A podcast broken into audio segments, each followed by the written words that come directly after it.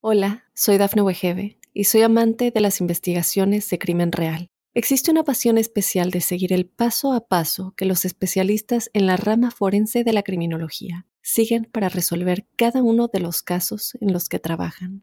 Si tú, como yo, eres una de las personas que encuentran fascinante escuchar este tipo de investigaciones, te invito a escuchar el podcast Trazos Criminales con la experta en perfilación criminal, Laura Quiñones Orquiza, en tu plataforma de audio favorita.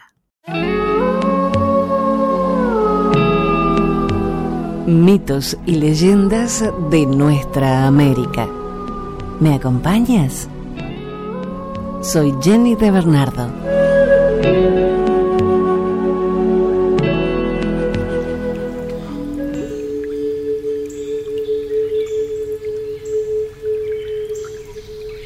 El Uritorco es un cerro de 1949 metros en el centro de Argentina situado en el norte del Valle de Punilla, en la provincia de Córdoba. El Cerro Uritorco fue una montaña sagrada para los antiguos pueblos.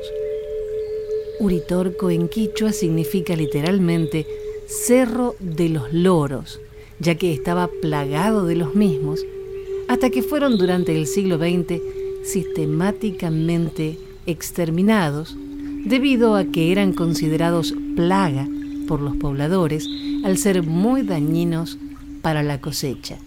Según cuenta la leyenda sobre lo ocurrido que tiene lugar hace muchos siglos y en donde una tribu de los comechingones llamada Timbres es la protagonista. Esta tribu tenía como cacique a alguien que inspiraba temor por su fuerza. Sin embargo, su característica era pacífica. De hecho, se une en matrimonio con una bella india, a quien profesaba un amor entrañable. Como resultado de esta unión nacieron primero dos niñas mellizas y posteriormente otros hijos. Todo esto trajo más unión, felicidad, armonía y trabajo para esta próspera familia. Sin embargo, tanta felicidad sería frustrada por la envidia de un cacique perteneciente a otra tribu vecina, quien tramó robar a la esposa de Timbo. Esta desacertada pretensión desencadenó una tragedia, porque ambos se enredaron en una ruda pelea donde el indio ladrón fue ayudado por el demonio que se posó en el brazo del indio traicionero y pierde trágicamente la vida el cacique Timbo. Luego, en el intento de poseer a la fuerza a su amada arrebatada, y ella, para no traicionar a su fiel amor, quien acababa de ser ejecutado, se convirtió inmediatamente en agua, recorriendo cerros y valles para huir de aquel ladrón. El cacique Timbo se llamaba Uritorco quien al caer muerto queda mirando al cielo para toda la eternidad. De hecho, cuando se observa el cerro, puede notarse el perfil de un hombre en una posición yacente similar a Timbu. Por otro lado, se puede observar la transformación de su compañera en agua cristalina y transparente que recorre cerros, valles y quebradas, desembocando en el conocido río Calabalumba. Sus hijas gemelas nunca se alejaron de sus padres fallecidos. Por el contrario, se mantienen allí firmes, protegiendo la zona de vientos y tempestades. Son sin duda alguna las sierras llamadas las gemelas que respaldan el pueblo. Cada uno continuó cumpliendo su propósito según la leyenda. El río Calabalumba sirvió para refrescar y dar saciedad a su pueblo, porque todo el Uritorco derrama sus aguas en época de lluvia, dando forma a las cavernas para refugio de su gente. Suavizó a su pueblo en tiempo de sequía y trajo productividad en sus cultivos para la prosperidad. Sensaciones que los turistas en la actualidad dan fe de la paz que sus aguas otorgan a los que allí se bañan. Este magnífico cerro que se levanta en Capilla del Monte y la bella India, convertida en el río de lágrimas, personifican aquella eterna historia de amor entre el cerro Uritorco y el río Calabalumba.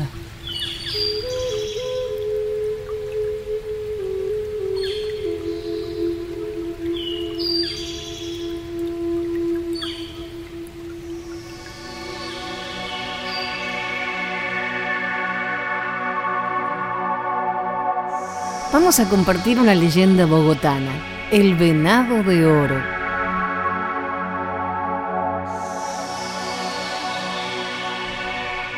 La historia cuenta que en época de la conquista española, en el siglo XVI, los indígenas muiscas escondieron muchos tesoros en cuevas, huecos y cerros inclinados alrededor de Bogotá y uno de estos tesoros fue escondido en una cueva del Cerro Guadalupe. Era un venado de oro de tamaño natural, junto con numerosas joyas indígenas creadas por los muiscas. Cuentan que a finales del siglo XVII llegó a Bogotá un portugués aventurero llamado Diego Barreto, un aficionado a los juegos de azar, quien se enamoró de la bella bogotana Inés Domínguez, hija del comerciante Pedro Domínguez Lugo, quien era viudo. Dicen que cierta mañana, cuando iba la joven para la misa, se conoció con Diego que venía de una taberna.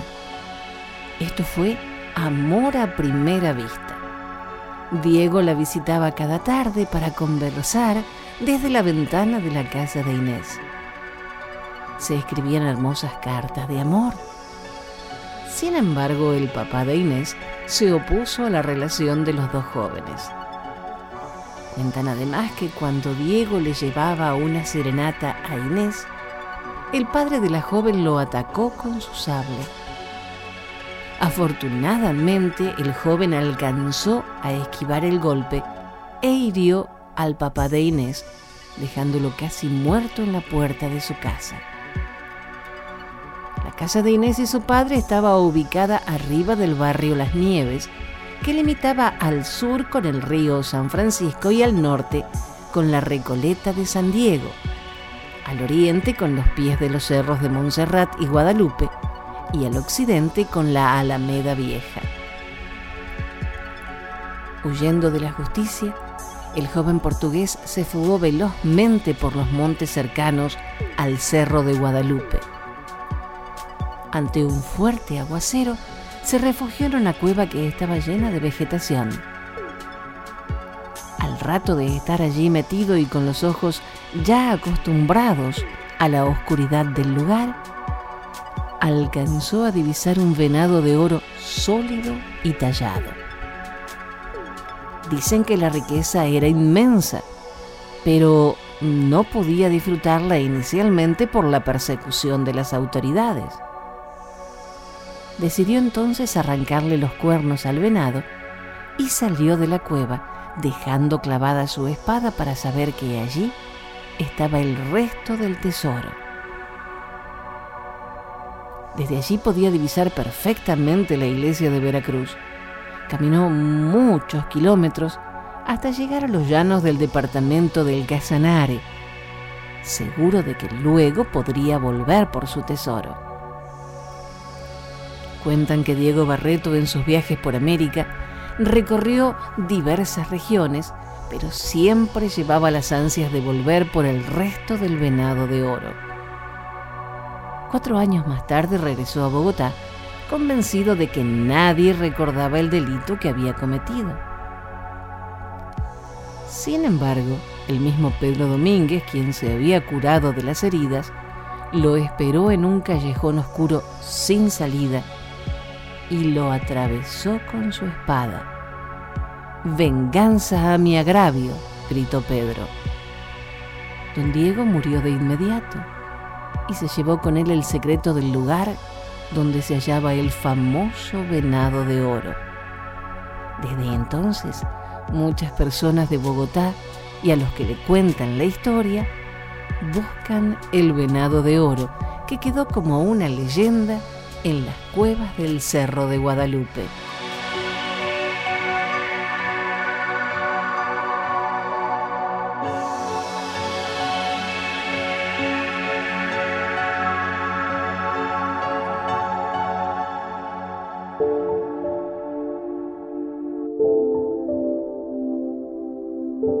Capracán y el origen de los volcanes.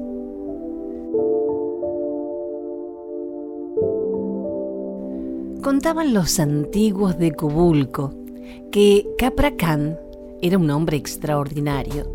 Su gran fuerza le permitía realizar hazañas que ningún otro ser humano lograba. En una ocasión, unas gentes estaban tratando de levantar un palo y Capracán pasaba por allí cerca. ¿Qué vale eso? dijo Capracán. Eso no es nada para mí. Entonces ellos le dijeron, llévate todo el palo si puedes. ¿Dónde está ese palo tan grueso? dijo echándose el palo al hombro. Era un palo muy largo. Así que fue a dejarlo frente a la iglesia. Solo lo hago por un favor. No vale nada, les dijo. Otra vez un hombre trabajando solo en la construcción de su casa, cuando Capracán pasó frente a la construcción. El pobre hombre no aguantaba traer uno de los troncos que necesitaba. ¿Qué vale eso? Yo te lo llevo. Dos palos iguales me llevo con una sola mano, dijo Capracán. En pocos minutos llevó los troncos al lugar donde el hombre estaba haciendo a su casa. En agradecimiento el hombre le sirvió comida y al terminar de comer Capracán le preguntó, ¿hay más palos que traer? Sí, le contestó el hombre. Ante un nuevo reto, Capracán se entusiasmó y dijo, voy corriendo, en un ratito estaré de regreso. Así lo hizo. Logró reunir varios troncos de un solo viaje. A pesar de su extraordinaria fuerza, Capracán necesitaba, como todas las personas, de ciertos bienes, especialmente de alimento. Por eso se dedicó a vender la tierra a cambio de tortillas. Pero no vendía terrenos como cualquier comerciante, sino que vendía montones de tierra. Gracias a su inmensa fuerza, podía remover grandes cantidades de tierra y piedra ofrecía la tierra a gente extranjera que vivía en el sur.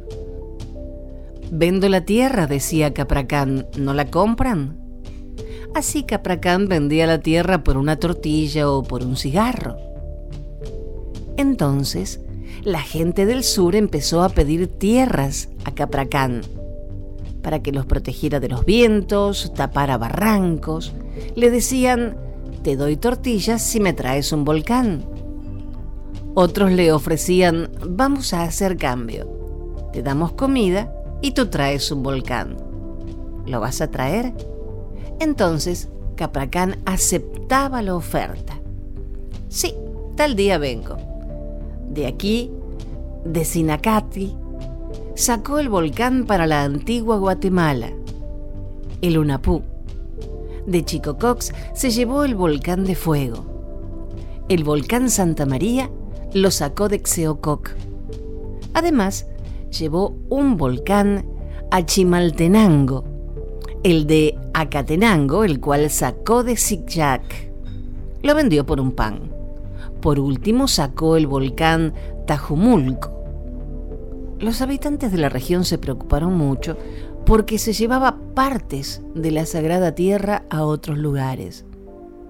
Así, todos invocaron a las diosas del maíz para que solucionaran la situación, ya que toda la región de Cubulco pronto quedaría llena de agujeros que se convertirían en lagunas cuando llegara la lluvia. Capracán había ofrecido vender el cerro Belejuj. Cuando llegó al cerro, lo levantó y sacudió el agua que había dentro. Mientras estaba amarrándolo como una carga, vio a tres muchachas que estaban bañándose en el río al pie de este cerro. Una de ellas era morena, otra blanca y la otra bronceada. Entonces, Capracán dejó el cerro amarrado con una carga. Todavía pueden verse las nueve marcas que dejó en el cerro con su lazo. En lugar de transportar el cerro, se puso a mirar a las muchachas. Lo que no sabía Capracán era que se trataba de las santas muchachas, señoras y guardianas de la tierra y espíritus del maíz. Capracán bajó al lugar donde ellas estaban a enamorarlas.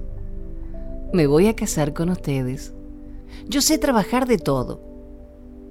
Las quiero mucho, siento dolor en mi corazón por ustedes.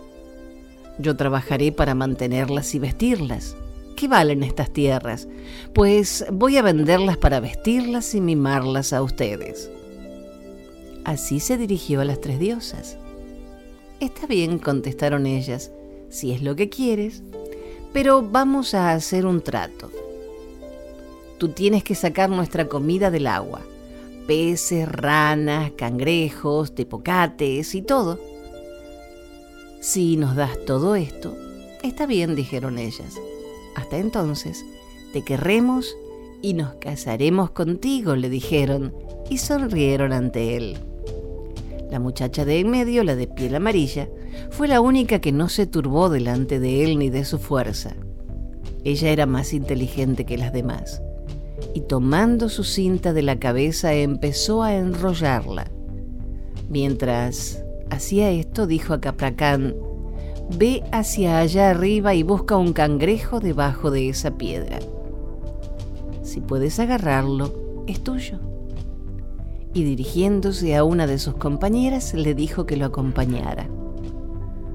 Cuando ambos se habían alejado, arregló su cinta para darle la forma de cangrejo. Desde un extremo de la cinta hizo las patas y del otro extremo formó las tenazas. Cuando había terminado lo metió debajo de una piedra laja. Al terminar el engaño habló con ellos. ¿Encontraron alguno? les preguntó. No hay ninguno, respondió su compañera. Entonces, la de piel amarilla les dijo, aquí hay uno, y es fácil de agarrar porque hay bastante lugar debajo de la piedra. Capracán y la joven regresaron. Quítate la ropa y te metes al agua para cogerlo, pero tienes que ir boca arriba, porque de otro modo no cabes, dijo la muchacha de piel amarilla a Capracán. Así lo hizo, pero la muchacha tiró de un hilo de la cinta para que el cangrejo pareciera introducirse más bajo la piedra. Tendrás que introducirte más, le indicó la muchacha pero para que no te hundas, te vamos a sujetar las manos y los pies con cadenas, así podremos jalarte de regreso. Así lograron encadenarlo y que se metiera bajo la piedra laja. No lo encuentro, decía Capracán. Busca más adentro, le indicaba la muchacha. Cuando ya estaba en el punto deseado por ella, les indicó a sus compañeras que subieran a la piedra y aplastaran a Capracán. Así quedó atrapado. Pero como Capracán era muy fuerte, no se quedó prensado debajo de la piedra, sino que subió al horizonte y se escabulló por la hendidura que junta el cielo con la tierra. Allá se sentó. La piedra quedó como un volcán y su nombre es Zipac. Y hasta hoy se le puede ver a la orilla del río Calá, en donde hay un pueblo encantado, pueblo viejo. Por causa de Capracán es que hay temblores, porque lo amarraron las muchachas con cadenas y éstas se hunden bajo la tierra. Cada vez que trata de liberarse, mueve la tierra. Allí se quedó Capracán si él no hubiera quedado encadenado, habría acabado con nuestra tierra y habría ocasionado la muerte de la gente.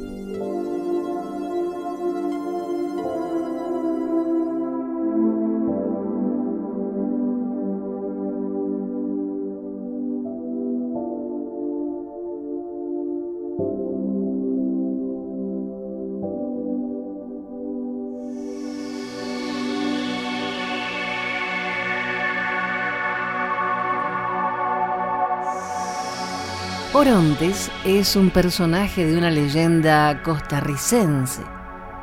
Se trata de un rey indígena de la etnia de los huetares que supuestamente vivió en la región que hoy es el cantón de Orotina, en la provincia de Alajuela, el cual tomaría su nombre de este rey.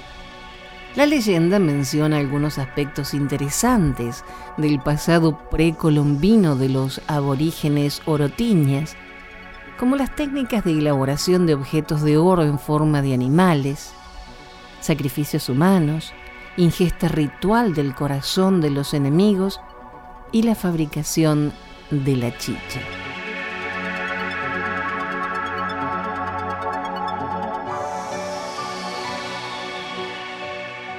Orontes, rey de los huetares de Occidente, era un hombre ágil y fuerte, hábil en la pelea cuerpo a cuerpo, valiente, astuto y atrevido en la guerra, de modo que los demás indios le temían y respetaban como a un dios.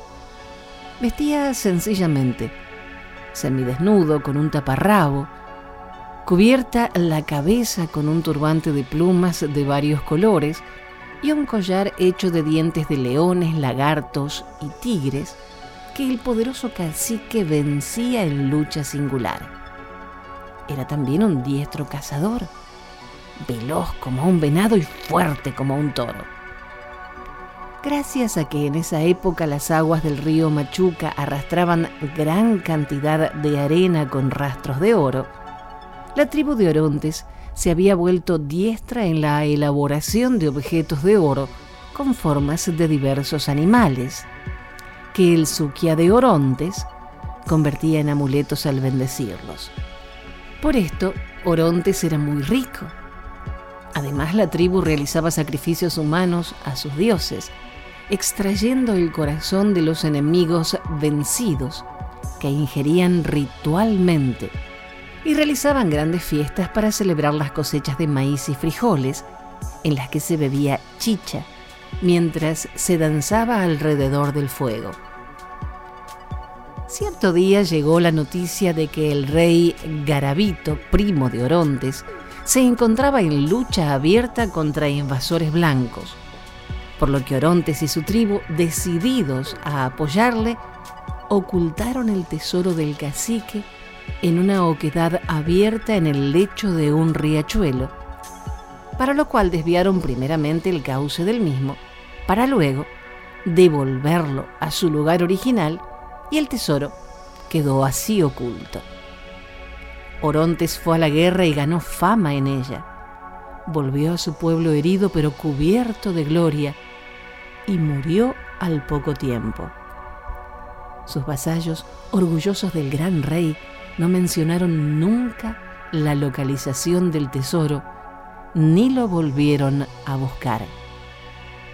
Desde eso, se narra en Orotina, que tomó su nombre en su memoria, que en las cercanías de la quebrada Zúñiga se ven luces de colores que flotan en el aire. Es el alma del rey Orontes que continúa vigilando su tesoro.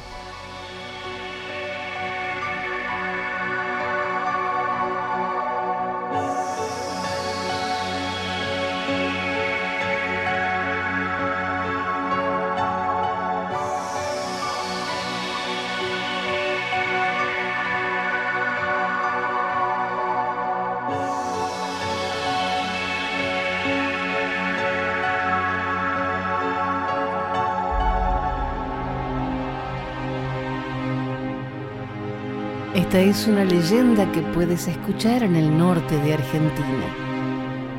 La Rosa del Inca.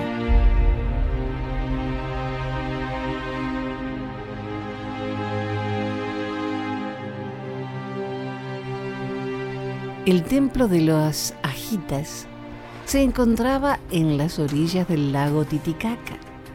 Recordemos que las Ajitas eran vírgenes sacerdotisas de Inti. En este lago se encontraban el sol y la luna una vez al año para fecundar las mieses, dar luz y hacer brotar las aguas. En ese lugar Huayracocha era la sacerdotisa del pueblo inca que se encargaba de prolongar la pureza de la raza. En una ocasión, el gran guerrero Tupac Kanki se atrevió a cruzar el lago sagrado, además de escalar los altos farallones. La curiosidad que tuvo llegó a profanarlo. En ese lugar descubrió a la hermosa ñosta Ajita. Apenas se vieron, se enamoraron, pero las leyes del Inca eran muy severas. Para poder cumplir con su amor huyeron hacia el sur, para salvar la mies de las nueve lunas. El tiahuanaco temblaba de la ira y junto con los guerreros buscaba un gran castigo para reparar la ofensa que se había realizado hacia la casa del Inca.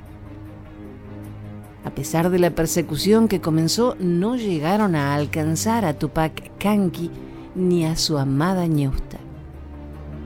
En el suelo de Andalgalá fructificó su amor. De ese amor nacieron muchos hijos, descendientes de los aymaras y fundadores de los pueblos diaguitas.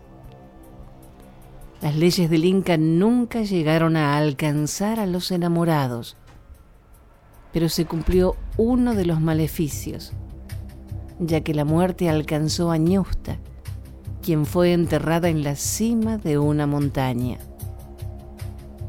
El viejo guerrero, triste por el amor perdido, se acostó una noche a dormir el sueño milenario de la piedra.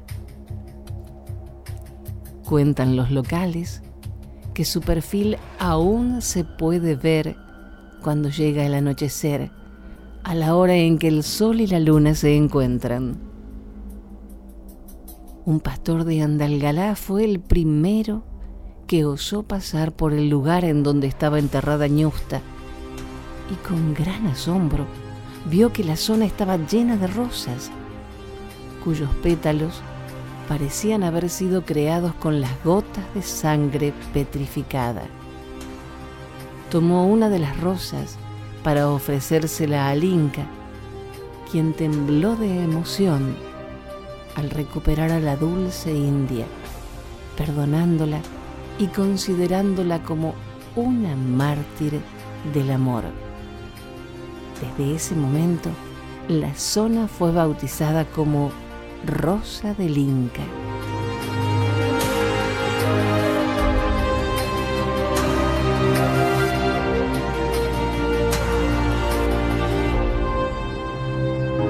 Dijo un escritor y humorista alemán, la memoria es el único paraíso del que no podemos ser expulsados. Recordemos entonces estas tradiciones de nuestra tierra para no olvidar nuestras raíces y seguir construyendo nuestros castillos. Gracias por la compañía. Soy Jenny de Bernardo.